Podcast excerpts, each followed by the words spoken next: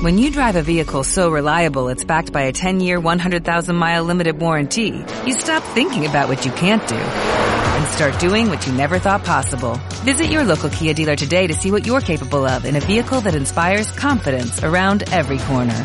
Kia, movement that inspires. Call 800-3334-KIA for details. Always drive safely. Limited inventory available. Warranties include 10-year 100,000-mile powertrain and 5-year 60,000-mile basic. Warranties are limited. See retailer for details.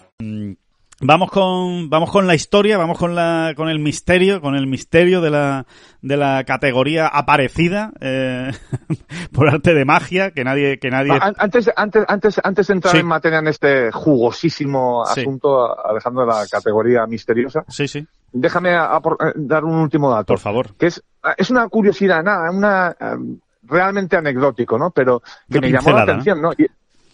Y es que ayer, en, bueno, pues en las entrevistas que se le hacen a los jugadores según van saliendo, y sobre todo las que publica, ¿no? Eh, el, PGA Tour, ¿no? estoy hablando del Hero World Challenge, eh, a dos jugadores eh, americanos, en concreto a Cameron Young y a um, Sander Soffeli, alguien, que no sé quién es, porque no, no, en eso la transcripción no, no aparece, ¿no?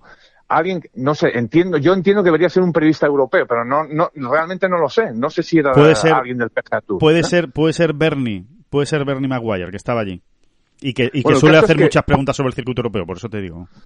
Bueno, el caso es que a estos dos jugadores, a Cameron Young y a Sander Solferi, les pregunta directamente si, si tienen pensado ir a jugar al, en el, al DP World Tour, torneos del DP World Tour en 2023. Eh, es que es una pregunta llamativa cuando uno está en Estados Unidos. No, no, es, algo que, No se hace, no se hace habitualmente, ¿no? No, porque ya sabes la respuesta. O sea, probablemente se te quede mirando el tipo y te diga, no sé a qué viene esto. salvo casos muy concretos, etcétera. Sí, sí, te puede mirar con eh, cara de mande. Bueno, pues efectivamente la cara de Cameron Young fue de ¿qué me está usted diciendo, no? Eh, porque su porque su porque su respuesta fue pues mira, no, no, no, no, no, no tenía yo pensado ir a jugar torneos del DP World Tour. Eh, es más, eh, eh, ¿Eso qué es? Preguntó, ¿no? ¿Eso qué es? Preguntó. Él se refiere al compromiso, él se refiere al compromiso ese de los 20 torneos que tienen que jugar. Y dice, mira, es que tengo que jugar 20 torneos aquí y, no, vamos, que no, vamos, que mis planes no son moverme mucho a Estados Unidos. Y sin embargo, Sofeli, con mucha naturalidad, dice, pues mira, sí, sí, eh, espérate, te lo voy a decir literalmente para no, sí, sí, sí, sí. O sea, no emocionar demasiado. Sí, le preguntaron que si iba a jugar torneos del DP World Tour en 2023. Esa es la pregunta a, a Schoffel, ¿eh? Exactamente. Y, él, y, él, responde, bueno, oye, pues eso es una gran noticia para el circuito europeo, ¿no? Y... A ver, a ver, hay que tomarla como... ahora vamos, si quieres, al, análisis que, que, se puede hacer, yo creo, ¿no? De eso. A ver, Ah, esto me está costando más de lo mi habitual. no, bueno, pero, pero ahí, pero ahí, pero ahí estamos. Oye, es una, es un tema importante, ¿eh? eh, eh No, tiene su gracia. Es una anécdota que y dice, oye, ¿y esto?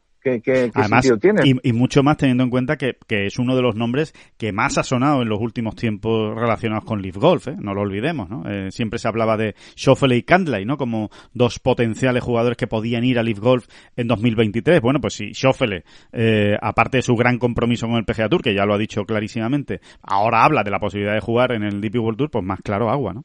Que, que lo que quiere que, que de momento Leaf Gold lo tiene muy apartado, como aquí contamos, por otro lado. ¿eh? Hubo negociaciones, pero eh, nada nada próximo a un, a un acuerdo entre Leaf Golf y Schoffele. Pues mira, las dos últimas preguntas de su, de su breve eh, atención a, la prensa, las dos últimas preguntas, la penúltima, bueno, le preguntan, ¿a, ¿qué, ¿a qué jugadores europeos te gustaría tener como rival en la Ryder Cup? Una pregunta así un poco tal, bueno, él se extiende más o menos, para arriba, para abajo. Y la última pregunta es, directamente, ¿vas a jugar algunos torneos del DP World Tour? Eh, eh, insisto que es una pregunta bastante extraña. Sí, ¿eh? sí, sí. sí. Em, y él responde, yeah, I think, no, vamos, yeah, I think with the schedule... No, no, sabría distinguir entre David Durán y Schoffele ahora mismo. Mira, sí. No, y él responde, eh, dice, sí, creo que con el calendario que, que va a haber por aquí, se refiere a Estados Unidos, parece que habrá algunas oportunidades, eh, eh, ya que tenemos al Tour, al PGA Tour, trabajando con el DP en, esa asociación y tal. Creo que habrá más oportunidades para tratar de ir, allí y jugar en el extranjero.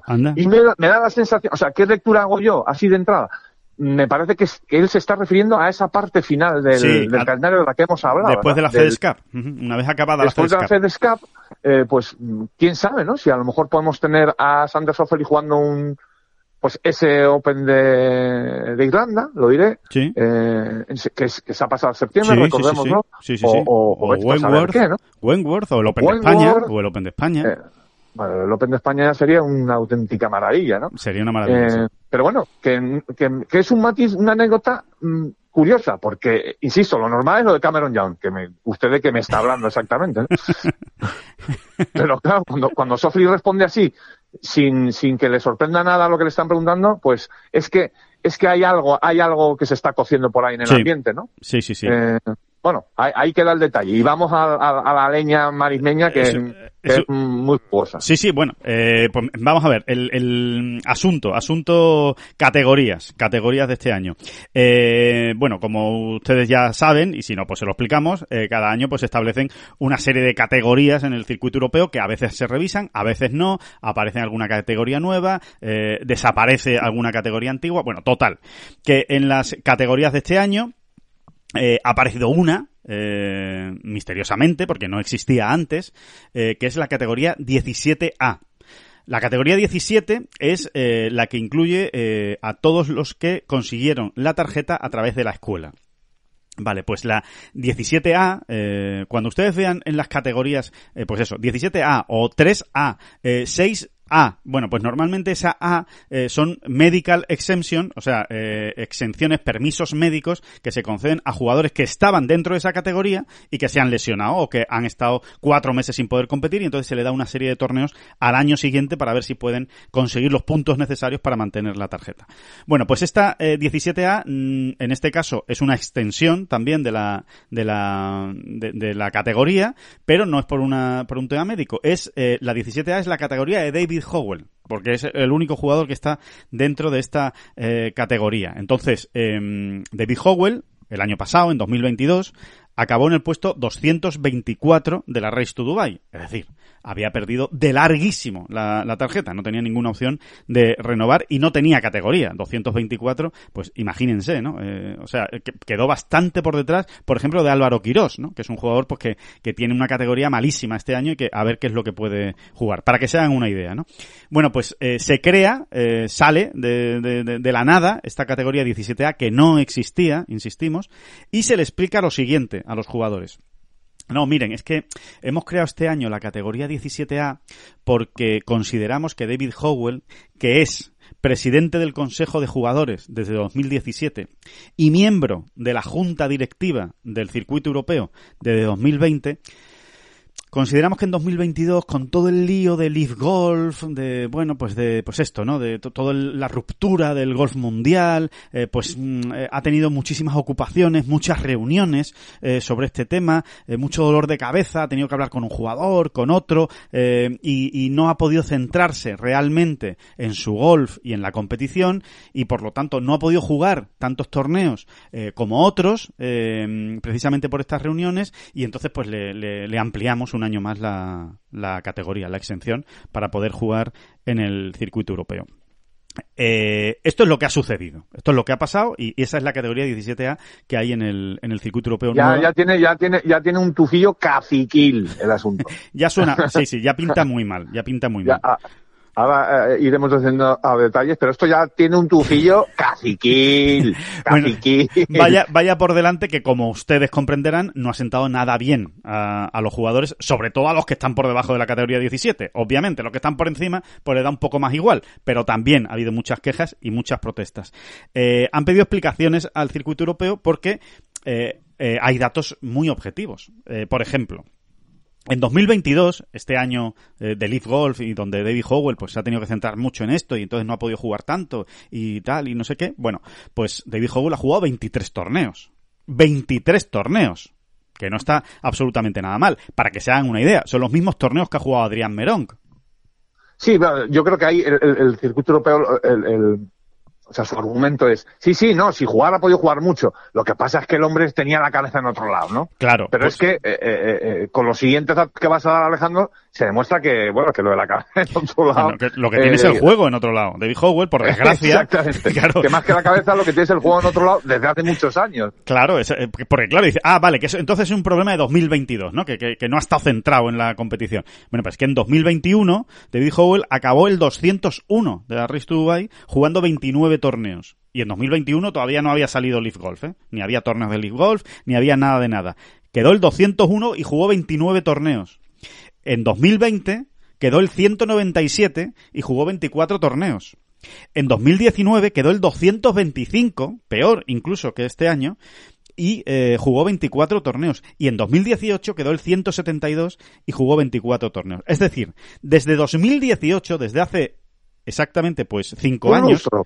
Como quien dice un eso lustro. es un lustro. Desde hace un lustro, David Howell no es capaz de mantener la tarjeta del circuito europeo por su golf.